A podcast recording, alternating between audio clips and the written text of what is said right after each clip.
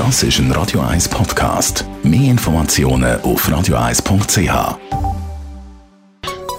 Der Konsumententipp auf Radio 1 präsentiert von comparis.ch, einem führenden Schweizer Internetvergleichsdienst. comparis.ch es geht um eine spezielle Versicherung, eine Risikoversicherung. Ist jetzt nicht gerade das Gesprächsthema für einen lockeren Smalltalk, aber wichtig, dass wir im Konsumententipp darüber reden, hier bei Radio 1. Und das machen wir zusammen mit dem Leo Hug von Comparis. Wie hoch ist in der Regel so eine Risikoversicherung? Ja, das hängt ein bisschen davon ab, für was ich das brauche.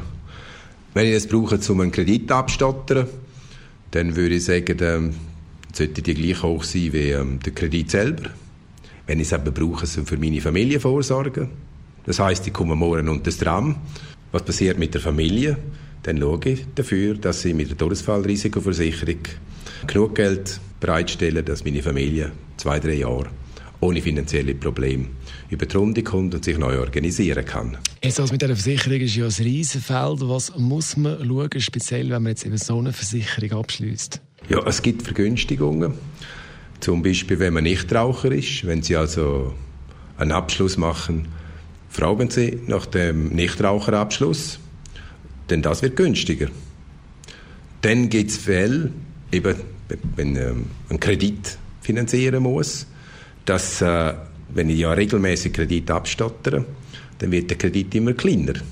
Also empfiehlt es sich, eine Risikoversicherung zu machen, wo die versicherte Summe immer kleiner wird. Und so etwas ist einfach viel günstiger, als wenn die versicherte Summe immer gleich groß bleibt. Wie sieht das aus in Bezug auf Prämien? Also kann man Prämien von so einer Todesfallrisikoversicherung äh, von den Steuern abziehen? Das kann man, wenn man das im Rahmen von der dritten Säule A macht. Hat aber den Nachteil, dass äh, ich nicht mehr ganz frei verfügen kann, also bestimmen kann, wer das kriegen soll. Da gibt es Regelungen. Wenn aber die, für die Person, für die ich sorge, mein Partner, mein Ehepartner ist, oder meine Kinder sind, oder ähm, ein Partner, mit dem ich mindestens fünf Jahre schon zusammen gewohnt habe, dann gibt es da kein Problem und dann würde ich das eigentlich sehr empfehlen, in der dritten Säule eine Todesfallrisikoversicherung zu machen. Der Leo Hug ist das von Comparis. Radio 1